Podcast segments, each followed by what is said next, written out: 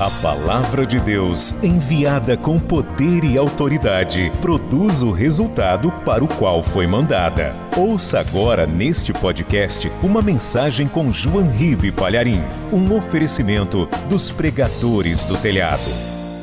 Então todos estão com a palavra de Deus? Abra, por favor, no Evangelho de João, capítulo 3, versículo 16. Muito difícil este versículo e este capítulo, não? João 3,16. Desde criança eu escuto este versículo. Você também, não? Sabe de cor e salteado. Eu diria que é o versículo mais famoso de toda a Bíblia. O mundo inteiro conhece. Nunca esqueço que na Copa de 1970, que foi transmitida pela primeira vez no Brasil a cores, quando implantaram a TV a cores no Brasil, aí a gente vê que está ficando velho mesmo, né? Estou falando coisa aqui que o pessoal nem imagina. Nunca esqueço que num jogo do Brasil eu tinha, em 1970, eu tinha 15 anos. Eu me lembro que a câmera pegou ali aquele canto do escanteio, sabe? Onde é batido o escanteio. E alguém estava segurando uma faixa escrita assim. João 3,16. John, né? Em inglês. John 3,16. John 3,16. Eu tinha 15 anos, era um menino. Mas eu fiquei tão admirado, eu falei, que estratégia essa pessoa foi vista no mundo inteiro agora. John 3,16. Porque John 3,16 diz tudo. João 3,16 diz tudo. Sei que você conhece de cor, mas eu vou ler. Está escrito assim: Porque Deus amou o mundo de tal maneira que deu o seu filho unigênito, para que todo aquele que nele crê não pereça, mas tenha a vida eterna.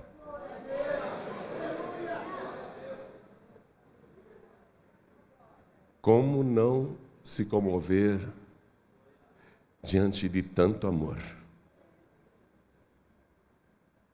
Um amor gratuito, sem qualquer garantia. Amor voluntário, amor espontâneo. Amor que se sacrifica sem qualquer promessa de retribuição. Eu vou ler mais uma vez. Porque Deus amou o mundo de tal maneira que deu o seu Filho unigênito para que todo aquele que nele crê não pereça, mas tenha a vida eterna.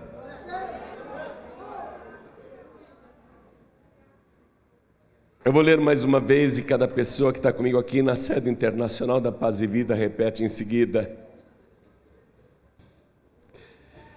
Porque Deus, amou o mundo, de tal maneira, que deu, o seu Filho unigênito para que todo aquele que nele crê não pereça, mas tenha a vida eterna.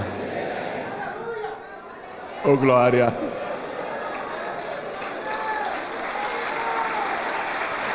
Vamos dar a melhor salva de palmas para tudo, para tudo, para esta palavra, para este amor, por este sacrifício.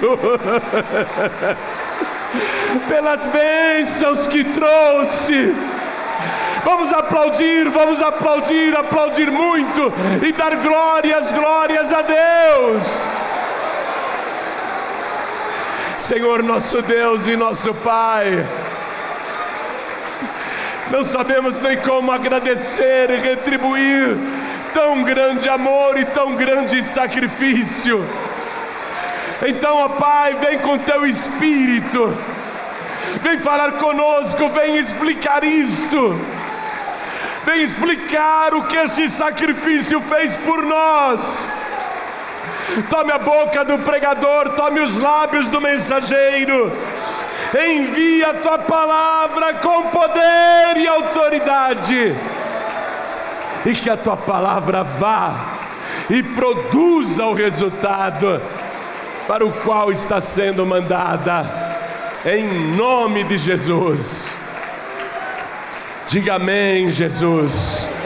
Podem se assentar, por favor antes da fundação da terra, houve uma guerra devastadora,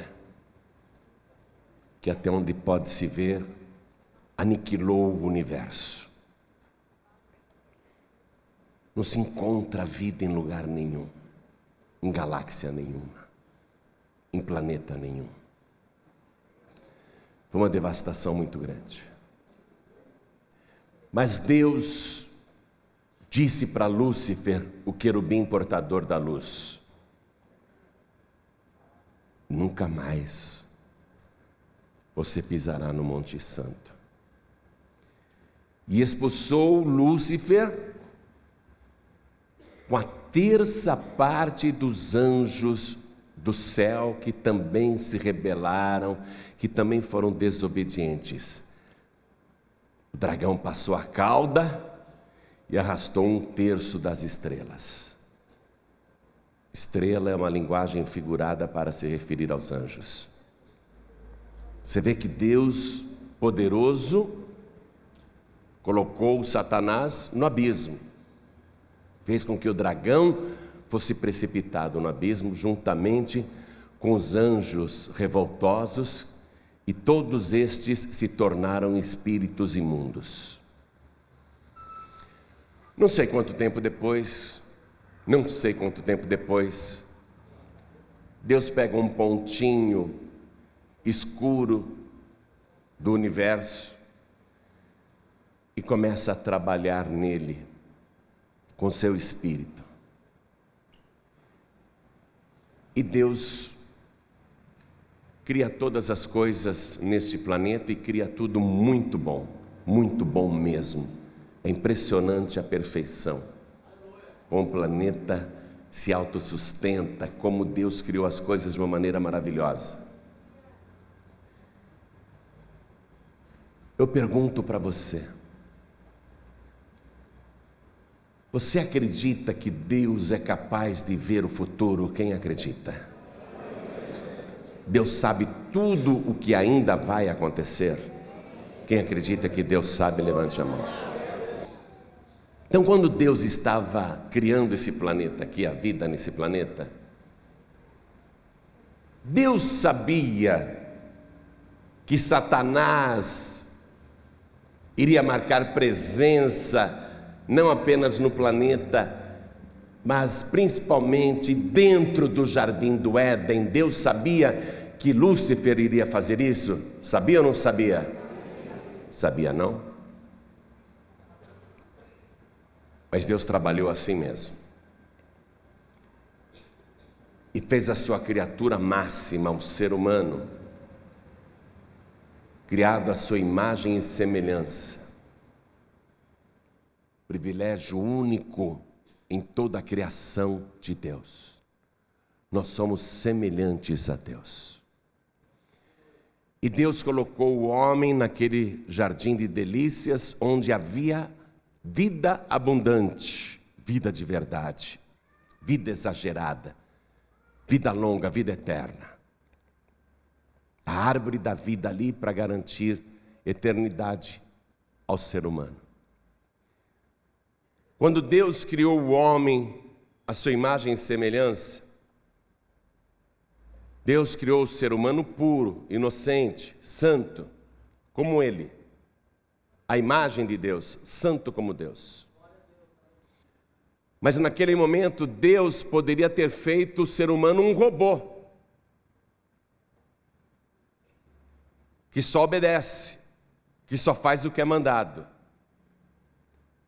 Mas Deus dotou o homem, ainda que ele não tivesse conhecimento do bem e do mal, Deus o dotou de vontade própria, de livre arbítrio, capacidade de fazer escolhas, capacidade de decidir.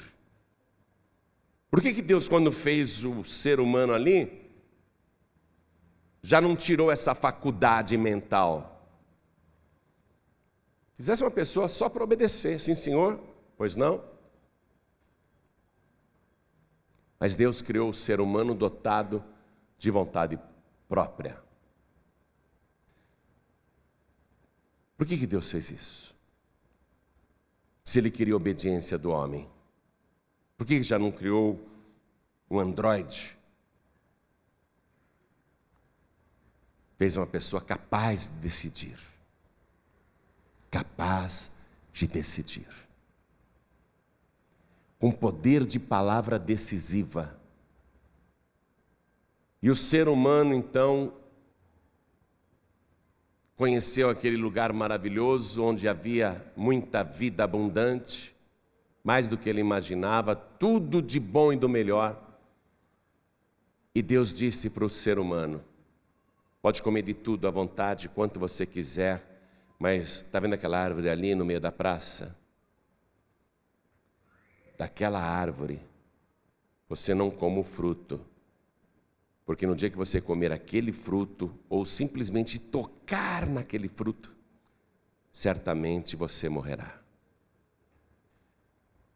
Deus sabia, hein, minha gente, Deus que conhece o futuro, sabia que Lúcifer iria incorporar na serpente para tentar o homem e a mulher para que desobedecessem esta instrução, esta ordem de Deus, o único mandamento que eles tinham que obedecer. Deus sabia que Satanás iria incorporar na serpente e fazer essa lambança toda contra o ser humano. Deus sabia ou não sabia?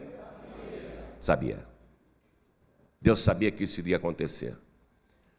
Por que, que Deus não fez o seguinte então? Querubins com espada de fogo Miguel e seus anjos que lutaram contra o dragão.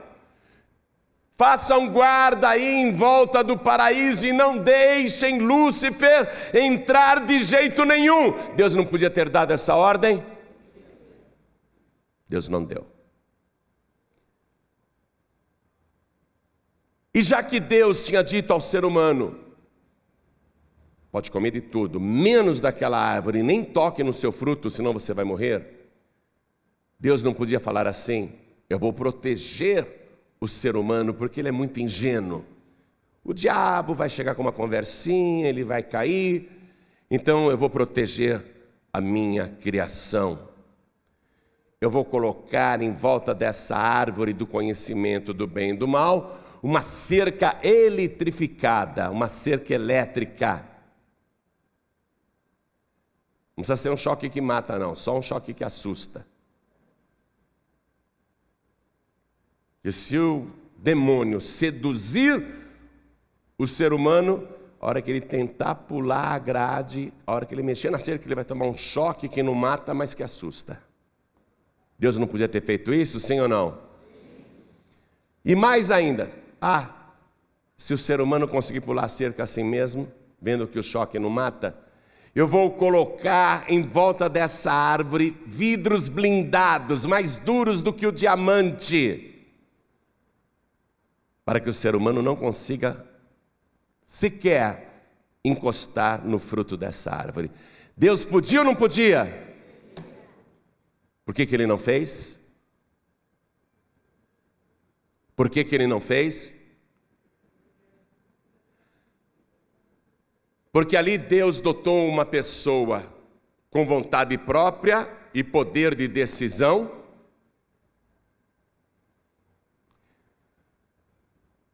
que deveria, em primeiro lugar, reconhecer tudo que o Criador fez, que quando ele chegou lá no paraíso, quando ele abriu os olhos, já estava tudo pronto para ele usufruir, ele não precisou pedir nada, ele devia ser agradecido. Ele devia amar a Deus, o Criador, seu Pai. Ele deveria obedecer este Deus, Pai e Criador, e deveria ser fiel a este Deus e Pai. O que o ser humano fez? Usou a vontade própria, o livre-arbítrio, ainda que fosse inocente e puro, santo, mas tinha poder de decisão e decidiu: eu vou comer. E aí o que aconteceu? Deu prova contrária de tudo que Deus poderia esperar de uma pessoa. Adão e Eva mostraram que amavam a Deus, mas Deus estava em segundo lugar, porque antes de tudo eles amavam a própria vontade, o próprio desejo.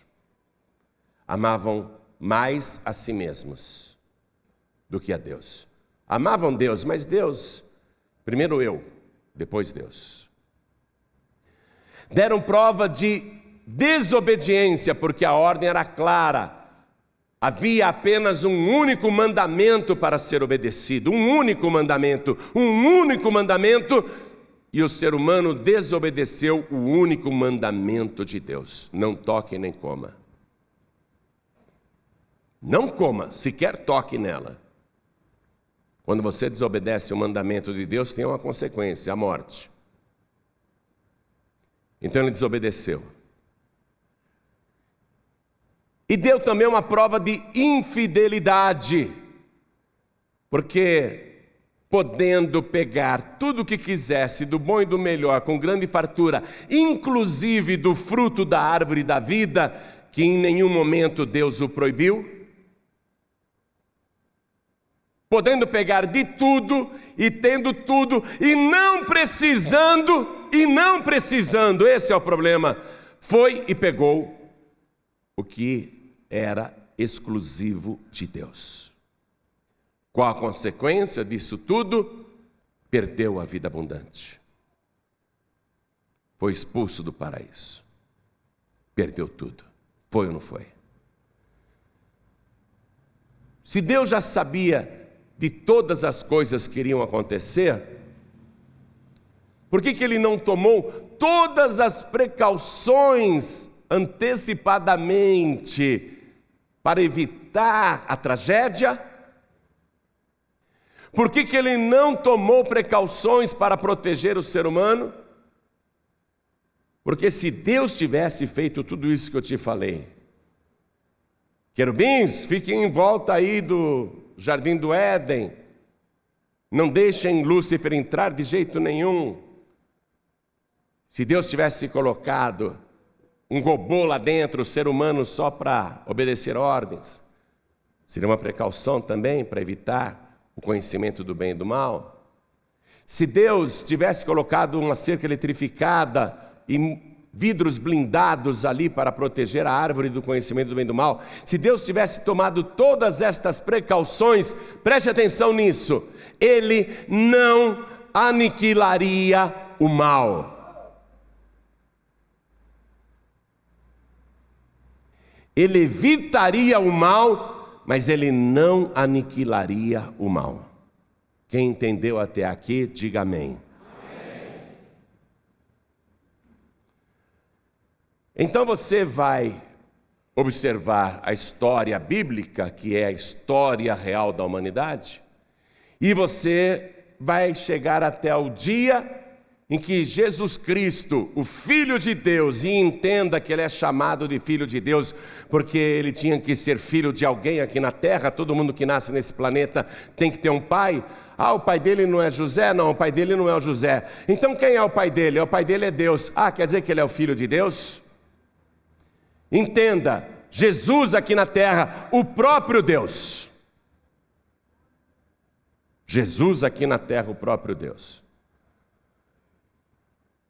pregou, fez milagres, prodígios, maravilhas, durante três anos e meio. Na véspera da sua morte, um dia antes de morrer, na noite anterior à sua prisão e crucificação, a sua última noite de vida neste mundo, Jesus diz assim: Eis que se aproxima de mim o príncipe deste mundo, mas ele nada tem em mim. Em seguida, Jesus vai dizer: Está chegando a hora, agora será expulso o príncipe deste mundo. Quero que você vá comigo aqui no próprio Evangelho de João, capítulo 12, versículo 31. Agora é o juízo deste mundo, agora será expulso o príncipe deste mundo. O que é que Jesus Cristo vai fazer, gente? Ele vai dar um basta para Satanás. Jesus vai expulsar o príncipe deste mundo.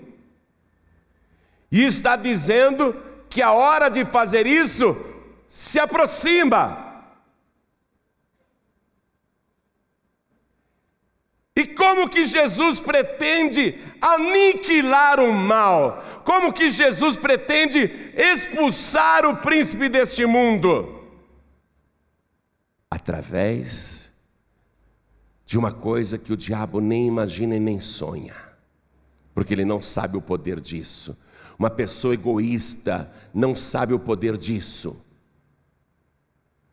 Jesus vai aniquilar o pecado, ele vai expulsar o príncipe deste mundo, Jesus vai destruir o mal através do sacrifício de si mesmo.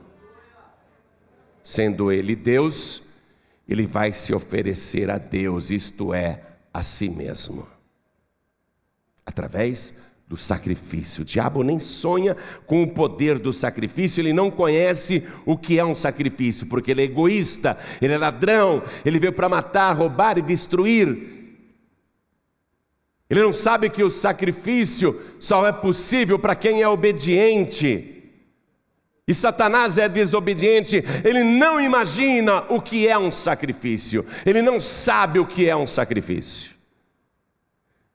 Então agora eu vou ler com você aqui a carta aos Efésios, capítulo 5, versículo 2. Efésios, capítulo 5, versículo 2. Aliás, eu vou ler o versículo 1 também. Achou? Sede, pois, imitadores de Deus, como filhos amados, e andai em amor, como também Cristo vos amou e se entregou a si mesmo por nós, em oferta e sacrifício a Deus em cheiro suave. Dá uma relida neste versículo, por gentileza. Dá uma relida, aliás, no 1 e no 2. Ser imitador de Deus.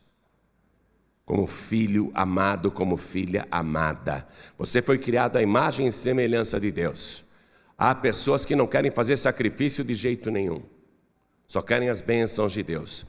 E elas não fazem sacrifício de jeito nenhum porque são egoístas porque querem só para si. Porque Deus vem em segundo lugar. Primeiro ela, primeira vontade dela. Ser depois imitadores de Deus como filhos amados e andar em amor, como também, como também, preste atenção, a prova do amor é essa. E andar em amor, como também Cristo vos amou e se entregou a si mesmo. Ele é Deus se entregou a si mesmo por nós, em oferta e sacrifício a Deus em cheiro suave. Como é que Jesus Cristo então pretende destruir o mal, porque o mal circula livremente. O mal tem trânsito livre. No livro de Jó, a gente lê que um dia os filhos de Deus foram se apresentar diante do Senhor e Satanás veio no meio deles. O mal circula livremente. O mal circula no mundo, circula na terra, circula dentro da igreja, circula dentro da tua casa. O mal circulou no jardim do Éden. O mal circulou no cenáculo, Jesus ali preparando a ceia. Antes que Jesus desse a ceia, Satanás ali na mesa da Santa Ceia incorporou em Judas Iscariotes. O mal circula livremente, tem trânsito livre. Como é que você acaba com a liberdade do diabo? Como é que você diz para Satanás: acabou? Como é que você destrói o mal? Como é que Jesus Cristo vai destruir o mal? Pelo sacrifício de si mesmo. Sede imitadores de Deus, como filhos amados. Vou ler Hebreus 9, 26 para confirmar isso que você está ouvindo, porque isso é palavra rema, isso é palavra revelada. Hebreus 9, 26.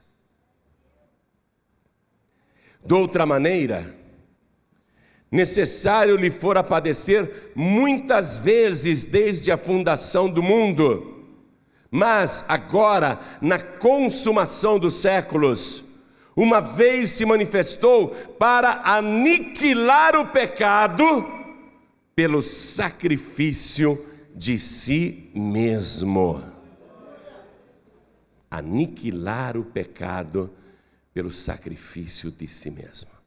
Quem é o autor do pecado, igreja? É? Satanás.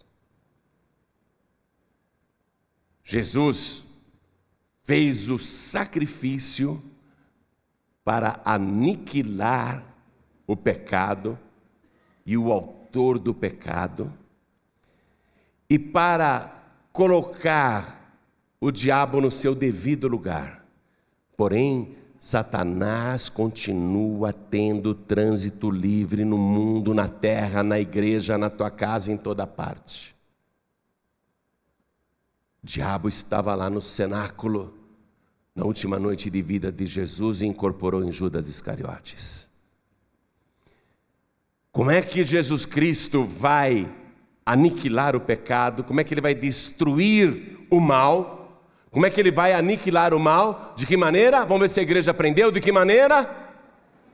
Pelo sacrifício de si mesmo. Volte comigo para João 3,16. Por isso que João 3,16 é tão sublime. Por isso que João 3,16 é tão forte. Por isso que João 3,16 é o versículo mais famoso de toda a Bíblia. Porque mostra que só faz sacrifício quem ama demais ao outro, ama mais ao outro do que a si mesmo. E Deus amou o mundo de uma tal maneira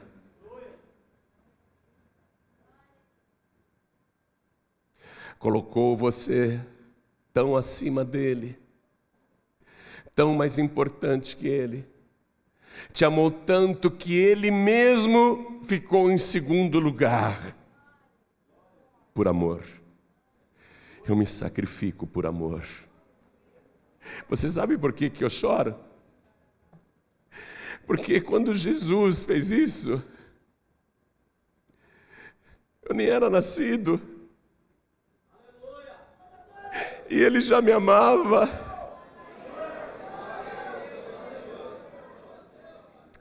E como eu não tinha nem nascido, ele não poderia ouvir de mim uma promessa dizendo: oh, Jesus, pode morrer na cruz por mim, que depois eu te recebo como único Salvador. Ele não ouviu isso dos meus lábios, nem dos teus. Ele não ouviu esta promessa tua. Ele te amou incondicionalmente. Ele te amou de graça sem você merecer, e provou este amor, oferecendo-se como sacrifício, para que você não pereça, mas tenha a vida eterna.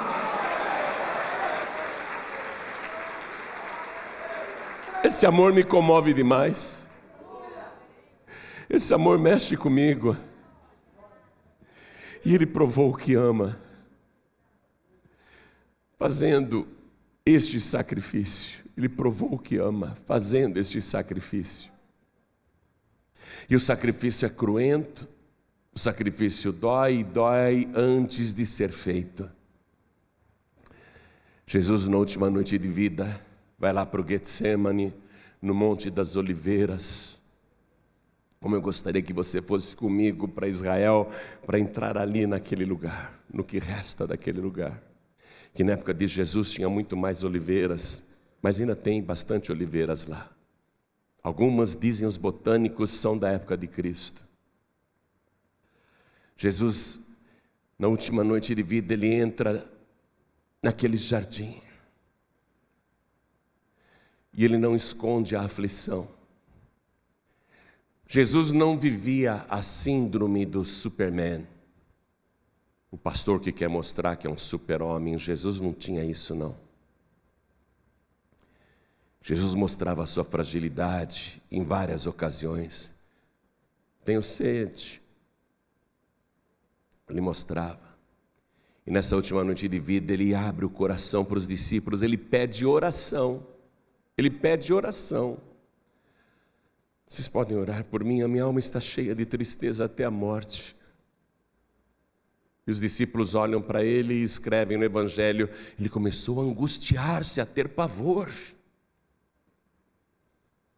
Porque a pessoa que vai fazer o sacrifício sente o pavor, a angústia e a dor antes de executá-lo. Porque o sacrifício cobra isso da pessoa. E ela fica no dilema: faço ou não faço?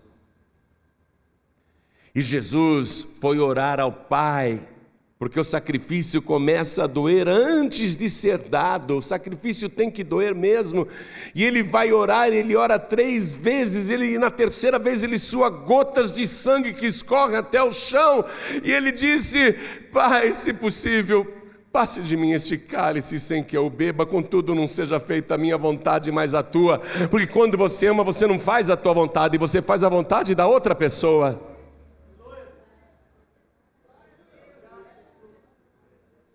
E Jesus, com a cabeça inclinada, o rosto em terra, está suando gotas de sangue, está aflito, porque a ideia do sacrifício dói, a ideia do sacrifício dói. Aí vem um anjo do céu enviado por Deus para confortar Jesus. Confortar quer dizer dar força, vá em frente. Confortar quer dizer com força. Vá em frente. O que, que aquele anjo dizia? Não está registrado. Mas não é difícil imaginar. Vá em frente. Faz o teu sacrifício. Faz o que você sabe que precisa ser feito. Para aniquilar o mal, para expulsar o príncipe deste mundo, para colocar o diabo no seu devido lugar para destruir o mal, vá em frente. Porque não tem outro jeito de destruir o mal. Não tem outro jeito. A pessoa pode fazer toda a caridade do mundo e não vai destruir o mal. A pessoa pode rezar, rezar, rezar, acender milhões de velas até morrer e ela não vai destruir o mal. Ela pode confiar em espíritos, entidades, em ídolos, em deuses e se devotar a eles com sinceridade e não vai destruir o mal. Porque a única coisa que vai destruir o mal e aniquilar as obras do diabo e desfazer as obras das trevas, Jesus, é o teu sacrifício na cruz. Vai, vai em frente. Sabe, na hora do sacrifício há uma vacilação: vou, não vou, faço, não faço. E agora tem outro jeito. É como se o anjo estivesse dizendo: Jesus, assim com a mão no ombro dele, ele orando assim com a cabeça abaixada, o rosto em terra, tingido de sangue, tamanha angústia. Jesus, não tem outro jeito. Eu vim do céu, você orou três vezes, Pai, se possível, passe de mim este cálice, tem outro jeito? Não, não tem, não tem outro jeito, não tem outro jeito. O diabo não sabe o poder do sacrifício porque o sacrifício exige renúncia, o diabo nunca renunciou a nada, pelo contrário, ele quis pegar até o que não lhe pertencia. O diabo não sabe o poder do sacrifício, porque o sacrifício exige, exige obediência. E o diabo é desobediente desde o princípio. O diabo não sabe o poder do sacrifício, porque para fazer o sacrifício você não faz a sua própria vontade, mas a vontade de Deus. E o diabo nunca fez a vontade de Deus. Ele não sabe o poder do sacrifício. É isso que vai aniquilar o diabo na tua vida. É o poder do sacrifício que vai aniquilar com as obras das trevas.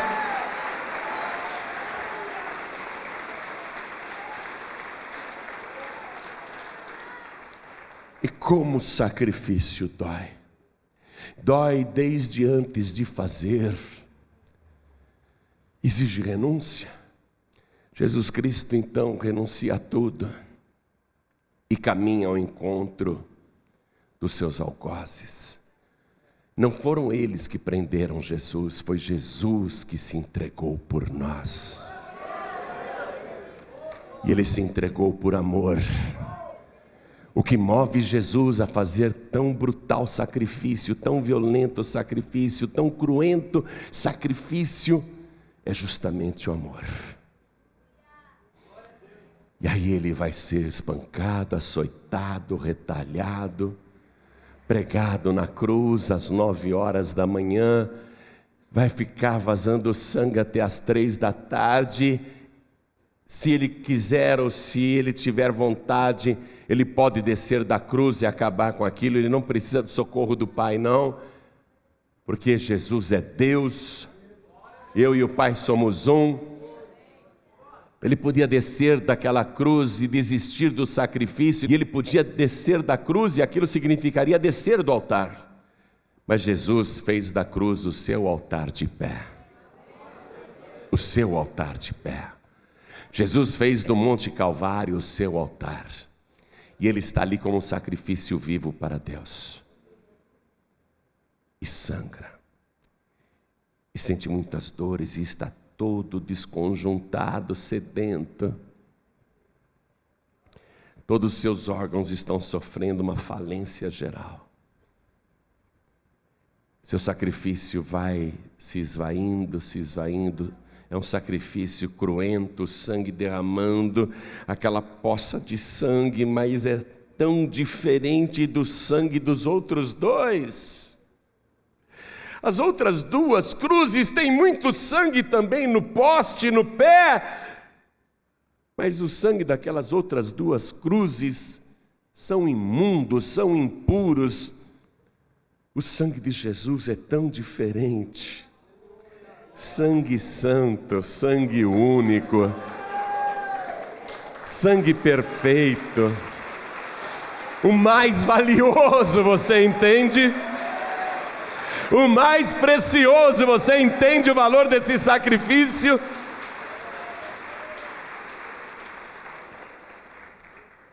Então, perto das três horas da tarde, Jesus Cristo faz um esforço brutal e levanta os olhos aos céus. Seu rosto está deformado, desfigurado, ele está irreconhecível. Por isso que Isaías escreveu: Olhando nós para ele, nenhuma beleza víamos para que o desejássemos. Jesus totalmente desfigurado, olha para o céu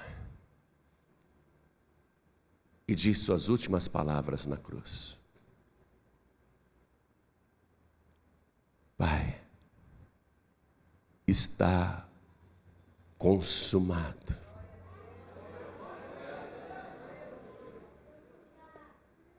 O sacrifício consumado. Eu fiz o sacrifício.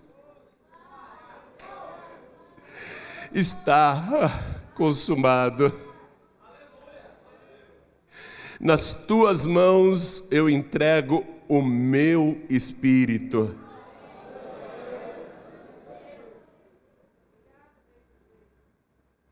E aquilo que era sacrifício vira holocausto.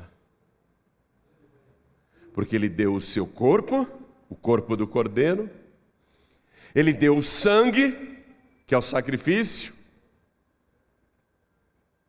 São como aqueles doze vasos que Elias falou: derramem, derramem. Jesus se derramou inteiramente, não reteve nada. E aí o sacrifício, aí o sacrifício vira holocausto. Quando ele diz: Até o meu espírito eu entrego nas tuas mãos. Até aquilo que não pode ser visto, até aquilo que não pode ser sentido, até isso ele entregou ao Pai. A prova de que ele fez o sacrifício perfeito e definitivo, válido e por toda a eternidade. Está lá no livro de Apocalipse. E o benefício, a recompensa de tal sacrifício para Jesus está aqui em Apocalipse capítulo 5, versículo 9, que eu vou ler para você todo o céu, todo o céu reunido, todos prostrados e cantando diante de Jesus, e cantando assim.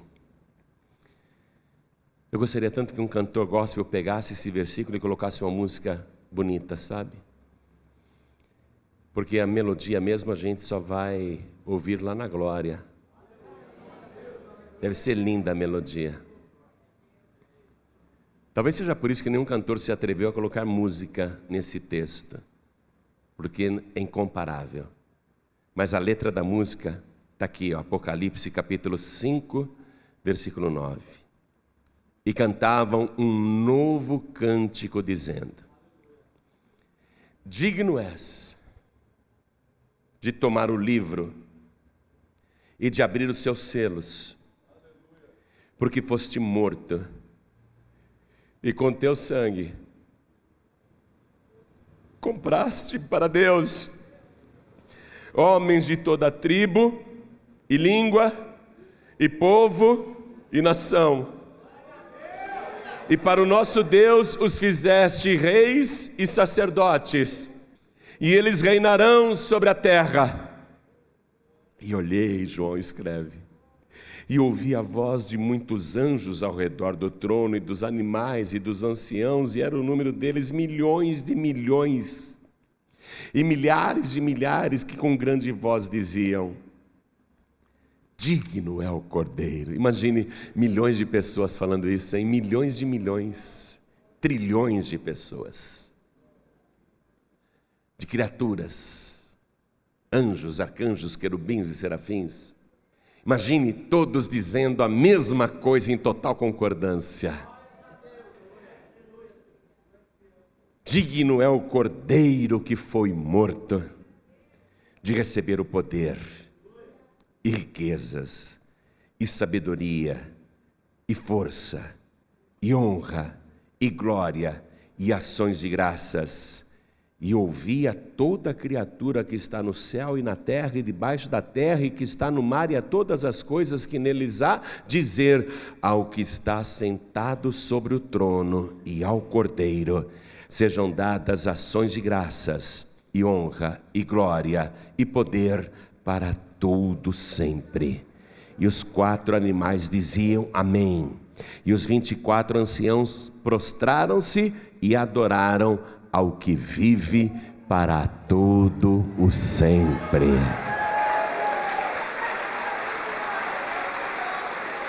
Sacrifício gera isso. Sacrifício gera toda essa honra e toda essa recompensa. A igreja, por favor, fique de pé.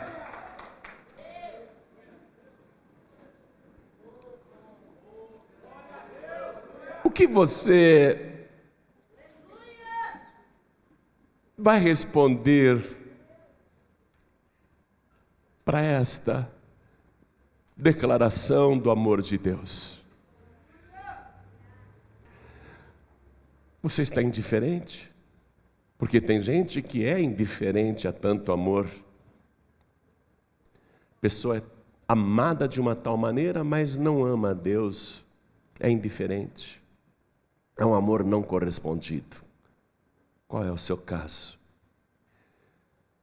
Há pessoas que são amadas e gostam. Ah, eu gosto de Jesus, mas eu também gosto de Emanjá, do Tadeu, do Expedito, do Benedito, da Aparecida, do Pedro, da Maria. Qual é o teu caso? De que maneira você responde a esta declaração de amor. Porque Deus te amou de uma tal maneira que deu o seu único filho para que você, se crer, não pereça, mas tenha a vida eterna. Qual é a tua declaração de amor para Deus? Qual é a tua resposta para Ele?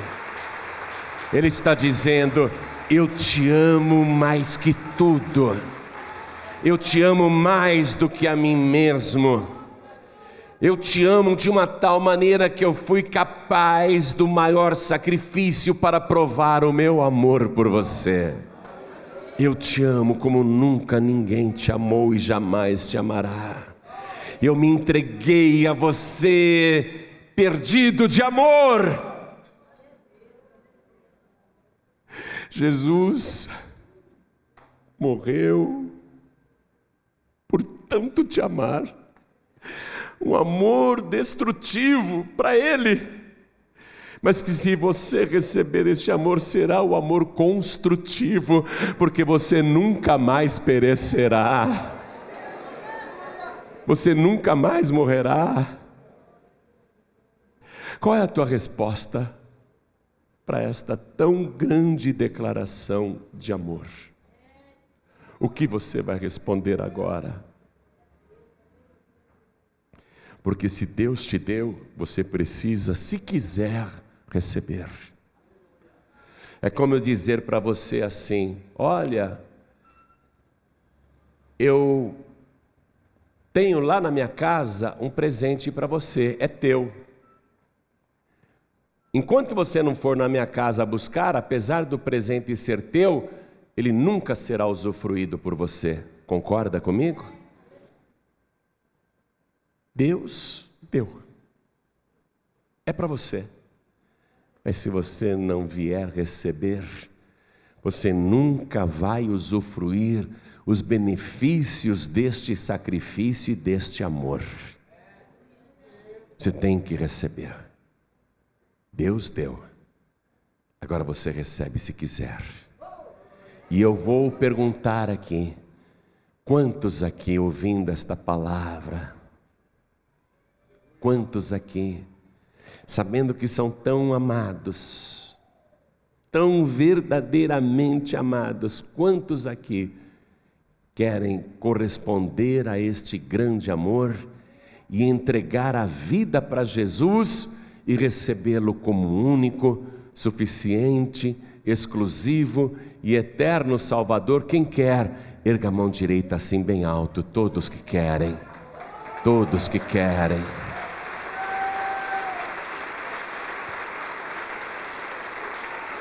Glória a Deus, todos que ergueram as mãos, vocês vão chegar aqui no altar, aqui na frente, ó. Venha, venha aqui para frente, vem agora. E por cada pessoa que está chegando, vamos comemorar, vamos cantar, vamos louvar a Jesus porque com teu sangue compraste para Deus homens e mulheres de todos os povos, de todas as tribos e de todas as línguas, e o plano de Deus é te fazer rei e sacerdote. Em nome de Jesus, vamos aplaudir ao Senhor por cada vida que está chegando. Está chegando mais, está chegando mais vem aqui na frente para dizer: Senhor, eu vim aqui na frente para dizer que eu te amo. Venha, venha, venha, venha, venha. Eu quero chamar aqui na frente todos os filhos pródigos. Filho pródigo, preste atenção. Você pode estar fazendo obras do diabo, sabe por quê? Porque você saiu da presença do teu pai, você se tornou rebelde, filha pródiga, você se tornou desobediente. E o diabo tem livre trânsito na tua vida, no teu trabalho, na tua casa, na tua família, nos teus projetos e na tua suposta vida espiritual, que na verdade é uma vida de perturbação, de pesadelos, de tristezas, de angústias, de depressões, de fracassos, de humilhações, de vergonhas e de derrotas. Você vai continuar afastado, afastada? Sem igreja, sem comunhão? Conhecendo a palavra, conhecendo este amor? Você vai continuar distante, dizendo que ama a Deus? Que amor é esse que mantém você separado de Deus, separada de Deus? Quem ama quer ficar junto. O Pai te ama e Ele quer ficar junto de você mas você precisa amá-lo e dizer: Eu quero ficar junto do Pai. Vem aqui para frente, filho pródigo, vem aqui para frente, filha pródiga. Todos que estão sem igreja, vem aqui para frente agora. Vem aqui para frente agora, saiam dos seus lugares. Vem aqui para frente, vem aqui para frente. Oh, glória, vai ser o reencontro do amor. É o reencontro do amor, venha. O Pai te ama incondicionalmente, filho pródigo, venha. Vamos aplaudir mais ao nome de Jesus. Jesus vai aniquilar as obras do diabo na tua vida. Vem aqui para frente. E quero chamar aqui também todos os que estão fracos na fé. E não apenas fraco, fraca. Você diz assim: Eu quero sentir outra vez a alegria do primeiro amor. Então vem aqui para frente em nome do Senhor.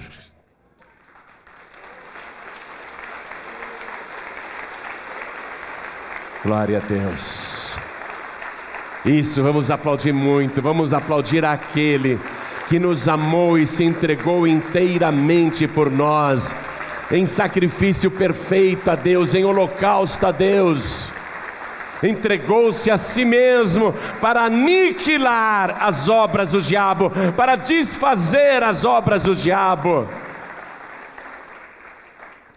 Enquanto mais pessoas estão chegando, quero falar com você que está assistindo esse DVD ou está assistindo a TV Paz e Vida agora, pela internet, ao vivo, no site pazevida.org.br, ou você que está assistindo em algum canal de televisão pelo Brasil, ou você que ganhou um DVD, um pregador do telhado, fez uma cópia desta mensagem e nós permitimos que copie mesmo. Nós não vendemos, podem copiar à vontade, só pedimos que não vendam. Mas se é para distribuir de graça, distribuam mesmo, podem copiar à vontade. E algum pregador do telhado fez esta cópia especialmente para você e te deu e disse: assista isto aqui. E você agora ficou constrangido, constrangida por tão grande amor. Quer entregar a vida para o Senhor? Quer recebê-lo como teu único, suficiente, exclusivo e eterno Salvador? Então se ajoelhe aí ao lado do seu televisor ou ao lado do seu computador.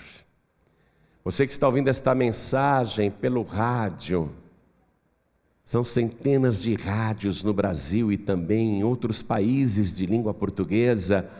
Eu não sei aonde você está me ouvindo, se é em casa, no trabalho, no trânsito, no teu veículo, no teu celular, aonde você está ouvindo esta mensagem. Dá para ajoelhar para entregar a vida para Jesus? Se ajoelhe. Não dá para se ajoelhar aonde você está? Então, coloque a mão direita sobre o teu coração como sinal para Deus de que está recebendo o sacrifício de Jesus e recebendo o Senhor como teu único, suficiente, exclusivo e eterno Salvador. Vamos fazer isto agora. Você que está numa penitenciária, não fica com vergonha dos outros presos, não.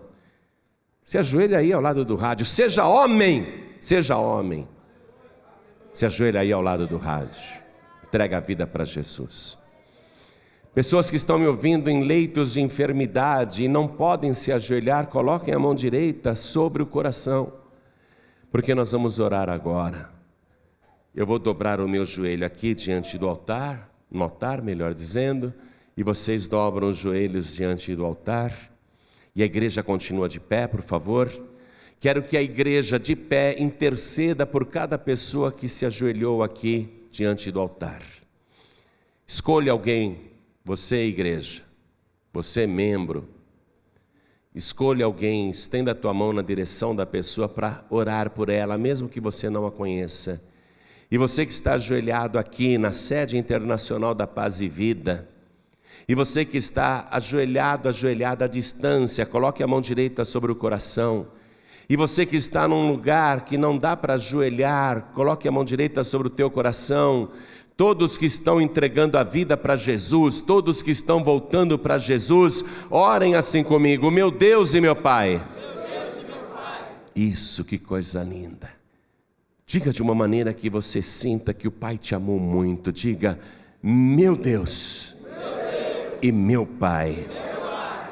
O, teu amor, o teu amor por, mim, por mim me constrangeu, me constrangeu. porque sem eu merecer, o Senhor me deu o Senhor Jesus como meu único, suficiente, exclusivo e eterno Salvador.